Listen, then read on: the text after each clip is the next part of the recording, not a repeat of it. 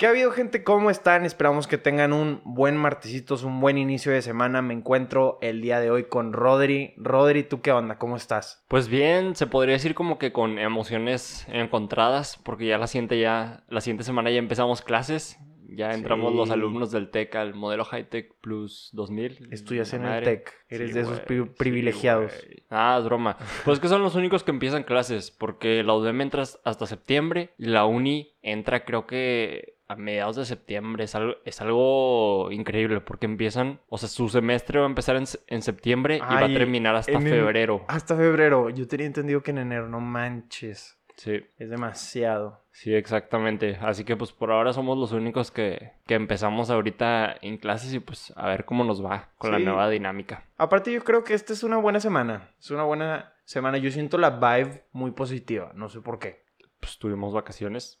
ya, Tuvimos ya. una semana de vacaciones. eso sí.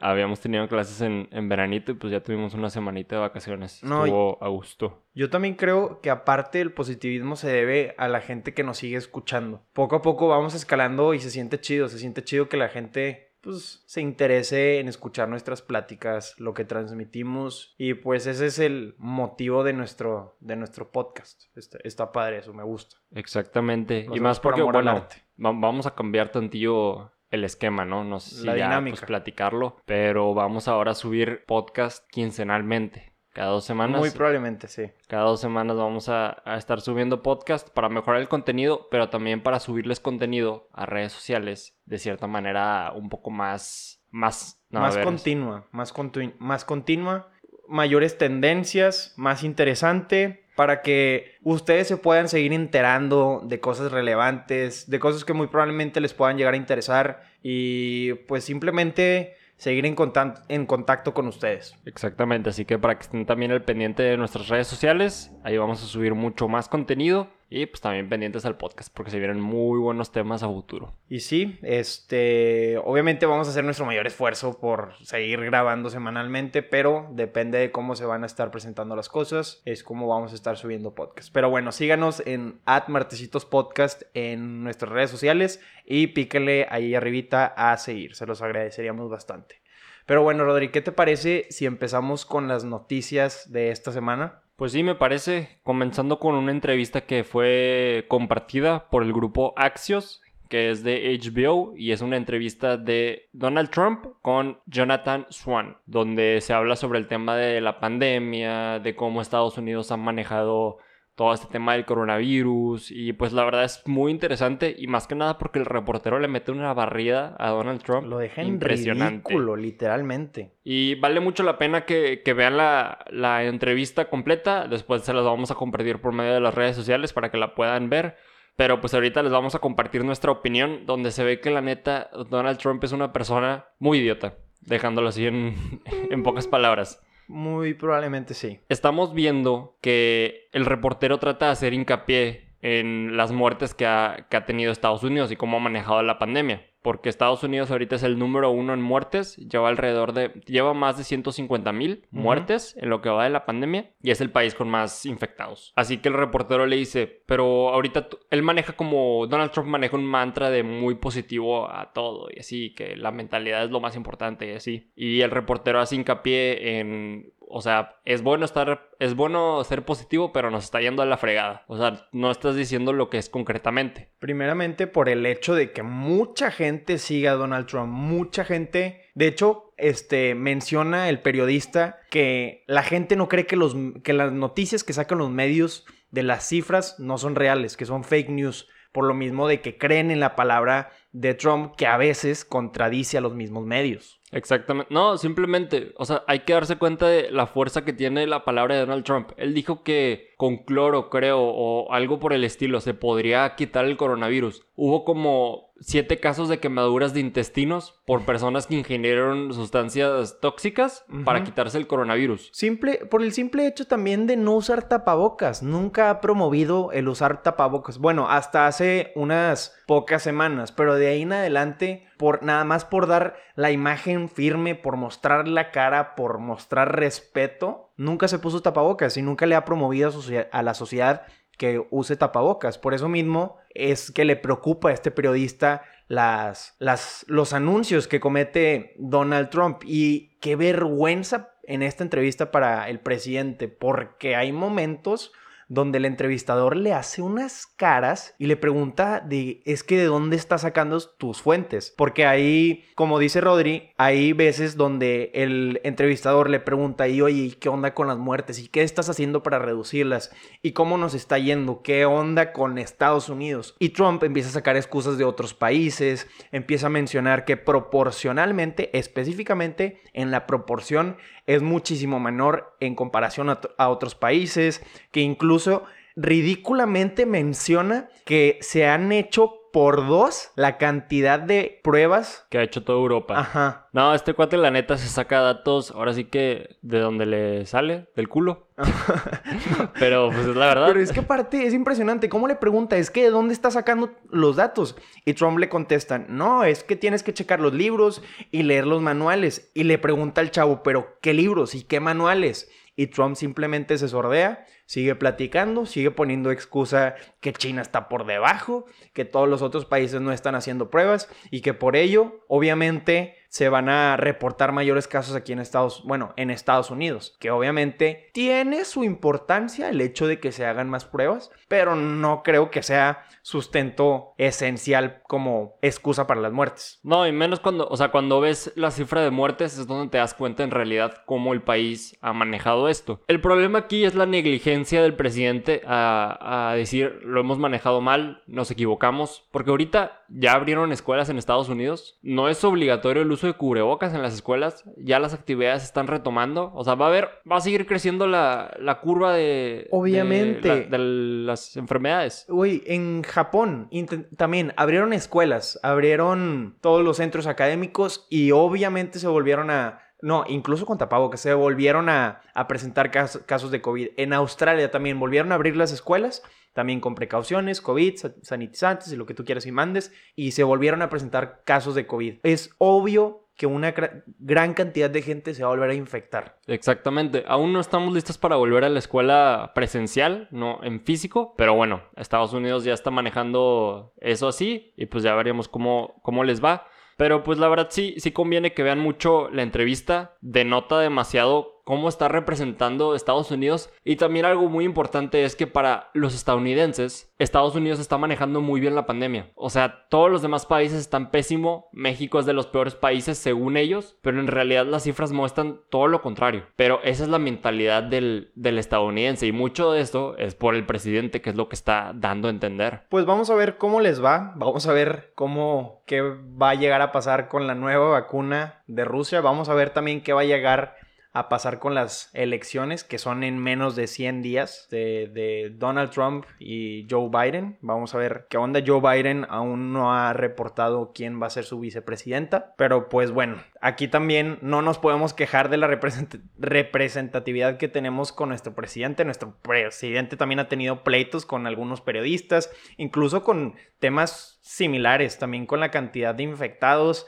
En una de esas también AMLO en una de las mañaneras estaba peleando con uno de ellos que porque le preguntaba que de dónde sacaba los, los datos y como tú sabes AMLO tiene su propia fuente de datos que según él la saca y el mismo entrevistador tiene las cifras del INEGI. Fue todo un despapay, pero bueno, aquí ya no ya no encuentro tanta diferencia entre estos dos presidentes. Vamos no, a ver pues qué pasa. es lo que decimos, son dos, dos caras de la misma moneda. O sea, definitivamente es nada más gringo y mexicano, pero es la misma representatividad. Es un presidente que no da ideas claras, que según él tiene otros datos, que realmente no es una figura que, que beneficia a México.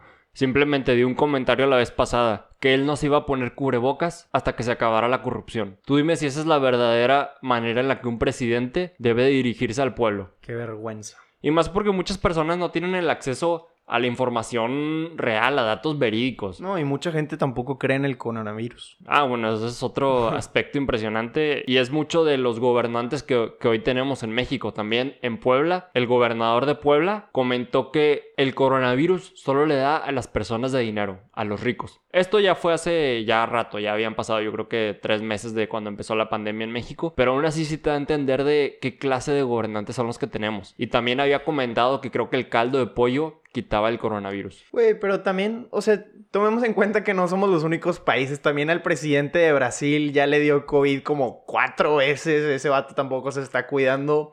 Pero bueno, qué vergüenza que tengamos a estos representantes, este, altos magnates, algunos con mucho dinero, algunos con no tanto, pero bueno, vamos a ver qué pasa con esta cuestión del coronavirus. Vamos a ver también quién queda como presidente para las siguientes elecciones de Estados Unidos, pero bueno, se puso un poco agresiva esta noticia y vamos a pasar a la siguiente. Pues bueno, creo que ya todos conocen el famoso robo de la combi, que es la, nueva noticia, que pues básicamente eh, en, la en la carretera México-Texcoco, en un transporte público, en una camionetilla, eh, había seis personas, se trató de subir, eran dos ladrones, por así decirlo, que iban en una, en una moto, se subió uno a la combi, les dijo, ya se saben, ya se saben, cómo está la, dinámica y pues no se la sabían, yo creo.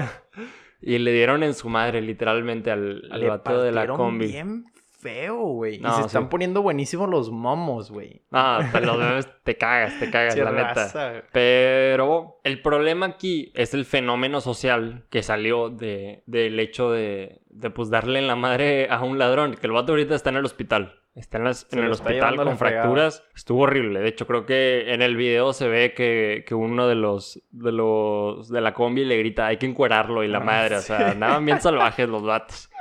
Pero pues la verdad es que sí te pone a pensar. Al año hay 8.093 robos, eso fue en el 2019, en transporte público en el Estado de México. Que cabe aclarar que Texcoco está en el Estado de México. Y sí te pone a pensar, son demasiados robos. La violencia ahorita en México en general está a más no poder pero en el Estado de México y en el Distrito Federal está increíble los índices de violencia, están altísimos. No, y hay entrevistas donde cuentan las víctimas que literal ya se saben la dinámica, o sea, está todo, todo ensayado de, bueno, ya se saben la dinámica, este, váyanme dando todo, nos vamos, todos como sin nada y la fregada, y a usted no les va a pasar nada malo. Entonces ya ya es normal, literalmente. Y qué miedo que se te haga costumbre este tipo de situaciones. No, claro, está súper normalizado el robo en, esa parte en el centro de México. Me han contado experiencias que ya las personas ya tienen un celular tipo de Oxxo así muy equisón, nada más para comunicarse, porque les pasa el robo cada... O sea, les pasa mínimo una vez por semana que se, le se meten a... A robar. A robar en, su... mientras que iban en el transporte o así, o sea... Sí, porque hay gente que lo usa mínimo dos, tres veces al día. Sí, claro. Y pues si, si te pone a pensar de, ¿realmente qué, qué, está haciendo la policía aquí? Porque pues no, no se ve que está bajando. Pero, ojo, lo que quiero, lo que quiero, en lo que quiero hacer énfasis aquí es qué tan bien o qué tan mal está la acción que cometieron los güeyes que le partieron en toda su madre. Claro. ¿Tú qué perspectiva tienes sobre este aspecto? Yo creo que está totalmente justificado. Si bien, si lo radicalizaron, se fueron a... A muy extremos. A un extremo de dejarlo inconsciente. Pero es algo necesario. O sea, si la policía no está tomando acción, ¿qué, qué esperas? ¿Que simplemente ya nadie lo haga? Es que... ¿Que sea algo normal? Es que este tipo de problemáticas, o sea, estamos de acuerdo que la, que la pobreza nace de falta de educación, de trabajo, de esfuerzos por parte del gobierno, que es un, o sea, son recursos que son muy escasos en este país. Yo creo que nace primeramente de eso. Y no creo mm, tampoco que el gobierno le pague lo suficiente a los policías para que estén protegiendo adecuadamente cualquier situación pequeña que se pueda llegar a presentar, porque pueden ser momentos sumamente cortitos donde pasa cierta cosa Incluso también hay víctimas que pueden reportar el caso y a los policías les puede valer queso, pero no sé, yo siento que nace esta problemática también del gobierno, de la misma cultura, de la misma pobreza. Ah. Y yo también creo que está justificado que si le partieran en su madre al ladrón, pero no sé qué tan justificado está el hecho de que lo hayan dejado inconsciente. O sea, porque obviamente esa es tu reacción principal cuando te están agrediendo cuando le, cuando le hacen alguna maldad, alguna maldad a un familiar tuyo, algún conocido o incluso a tu persona, obviamente la misma adrenalina, la reacción, y esto regularmente se presenta en los hombres. Y ahí en esa área eran puros hombres. Yo creo que era más que obvio que le iban a partir en toda su madre sí o sí. Pues sí, O sea, claro que si ya nos remontamos a de dónde salieron los ladrones, o cuál es su problemática, de que si es el trabajo, la falta de trabajo, la falta de educación, pues ya nos vamos a meter en temas muy... No, pero es la verdad. Muy distintos. Pero prácticamente nace de eso la, la misma pobreza. ¿Sí me explico? Entonces, yo creo, o sea, es, del, es una necesidad, una, o sea, yo creo que esa debe ser la perspectiva de los ladrones. Como no tienes recursos, como te, te falta algo, tienes una necesidad, la mejor alternativa en su caso es robar. Obviamente hay otras, pero pues en algunas personas es el robar. Qué bueno que mencionas ese punto porque principalmente en Twitter había como que dos bandos, por así decirlo. Estaban los que decían de que qué bueno que le partieron su madre, merecidísimo, no sé qué. había personas que decían de que no, es que es falta de oportunidades, es, eh, o sea, no es culpa de los ladrones que estén así. Es que no se están equivocando. No, explícitamente. Hasta cierto punto, los dos bandos tienen como, están medio correctos en lo que comentan. Pero aquí, aquí el problema es que, ¿qué pasa cuando no hay justicia en tu país? Pues tienes que tomar tu manos hay un alto índice de impunidad. Ajá, tienes que ahora tú decir, bueno, pues yo voy a tomar cartas en el asunto, porque si bien alrededor del 42% de México está en pobreza. Igual y tantito más. Y, exactamente. Y no por eso todos se van a hacer ladrones, es a lo que me refiero. Sí, eso sí. O sea, hay gente que realmente sí, sí se la parte trabajando dos turnos, recibiendo un salario horrible. O sea, hay gente que realmente sí la está sufriendo por sacar su dinero de manera honesta para que llegue un vato en una moto y te lo quite y que es tu, tu salario, tu sueldo de la semana por lo que trabajaste que llegue un vato y sobres, ya te la sabes la dinámica. Pues no, oye, no me sé la dinámica y te quiero partir la madre. Y pues está bien. Se dice y no hay problema. O sea, lo único aquí es que obviamente las repercusiones es que esto posiblemente genere más violencia. De que ahora ya no va a ser, ya no se sabe en la dinámica. Ahora va a ser o me lo das o te mato o te acuchillo o yo qué sé. Y mucha gente está en contra de que haya habido violencia. Pero aquí la cosa es, ¿cuándo, entonces, cuándo va a haber un cambio? Si no se aplica por medio de violencia, o sea, vamos a ponernos a pensar cuáles han sido las mayores revoluciones. La revolución mexicana no fue pidiéndola nada más, fue con violencia, fue con guerra. con guerra. O sea, las, las mayores revoluciones han sido de esa manera. Así que si te pones a pensar, pues necesitas un cambio radical. Pues mira, con respecto a los a las vías públicas ya se les han estado implementado en algunas cámaras, pues el mismo caso está grabada el acontecimiento, pero aún así no es suficiente. Yo creo que también no es de bien o mal que le hayan partido en su madre a la persona que robó nace del hecho de que no tiene educación, no tiene trabajo, muy probablemente viva en pobreza para estar robando en un transporte público que se usa demasiadísimo. No sé, yo creo que le echaría malamente la culpa al gobierno. Sí, claro, ya, ya nos podemos meter en, esos factores que hay los realmente rateros y ladrones, traen cuello blanco, están en la política, están en las empresas. O sea, esos son los que realmente roban por, por avaricia. Pero que ya nos vamos a meter a temas muy filosóficos, demasiado. Igual estaría bueno para, para un debate de, de, cómo se podría solucionar este problema. No es como que lo vayamos a solucionar nosotros, pero estaría interesante ver eso. Y nada más también para comentarles, creo que empezaron a circular unas como fake news, por así decirlo, de que se le iban a meter una deuda de 2 millones de, pesos a los a los a los, que a los agresores de, la combi. Que, ¿Pero a quiénes? ¿A los ladrones o a los...? a los de la ah, combi, pero es falso el rumor. Y también habían dicho que la CNDH estaba buscando a esas personas para llevarlos a la justicia y no, es totalmente falso. Pues mira, Aquí en México mínimo tenemos un poquito de, de esencia y no los hemos juzgado. Yo escuché, bueno, vi una noticia también que desde ese día, el 31 de julio, no han habido robos en el transporte público de, de Ciudad de México. O sea, en la, en la carretera de México-Texcoco, ¿no? Ajá, qué miedo. Qué miedo. Yo también como ladrón, yo sería pues de si mejor la piensas, me Si la piensas, si, si hay atrás un... Si ya hay atrás un antecedente de que si te entras a robar una combi, vas a terminar en el hospital, pues si la piensas. No, y aparte le partieron bien feo. Sí lo... Hasta lo terminaron encuerando. Pero bueno, eso ya también lo dejamos a un lado, ya pasó. Ojalá, esperamos que la cantidad de robos reduzca exponencialmente, que el gobierno empiece a transformar poco a poco, que la verdad no, no creo que eso vaya a pasar, porque regularmente invierten más en infraestructura. Acá mi compadre AMLO con el tren Maya, en vez de invertirle en cosas que tengan trascendencia, innovación, educación, a la economía, entre muchos otros factores. Pues sí, mínimo que si no haber justicia por parte de las autoridades, pues mínimo que se caiga en manos de nosotros y si lo, si lo llevamos a la justicia. Aunque caeríamos en un estado de anarquía, pero esa es otra historia. Sí. Pero bueno, lo que no saben es que ahorita Rodri y yo nos tomamos un break como buen martesitos. Yo creo que ese es un buen ejemplo. O sea, en lo que estás comiendo o en lo que estás tomando una chevecilla y con la familia encerrados, pues no hay nada más, no hay tanto que hacer. Está de disfrutarse. Pero bueno, Rodri, ¿qué te parece si empezamos de una vez con las curiosidades? Yo creo que este podcast ya duró bastantito. Pero bueno, yo quería empezar con la primera curiosidad sobre que en 1998 Sony, la compañía Sony, tuvo la oportunidad de comprar los derechos de casi todos los personajes de Marvel por solamente 25 millones de dólares. Estamos hablando de Capitán América, Iron Man, Black Widow, Hulk, entre muchos otros. De hecho, el único personaje que compraron fue Spider-Man por 7 millones de dólares porque no consideraban al resto de los personajes importantes. Creían que no tenían trascendencia y pues imagínate, ahorita está el mundo de Marvel. Muy probablemente si los hubieran comprado, Disney no sería el propietario en este entonces. Mm, quién sabe si seguiría siendo la misma historia, la misma producción. Y pues qué mal plan. Son pues decisiones muy importantes. Claro, son de esas historias de éxito, por así decirlo, como Netflix, que nunca, que nunca fue comprada por Blockbuster y ahorita Blockbuster está en la quiebra y Netflix está en el cielo. O sea.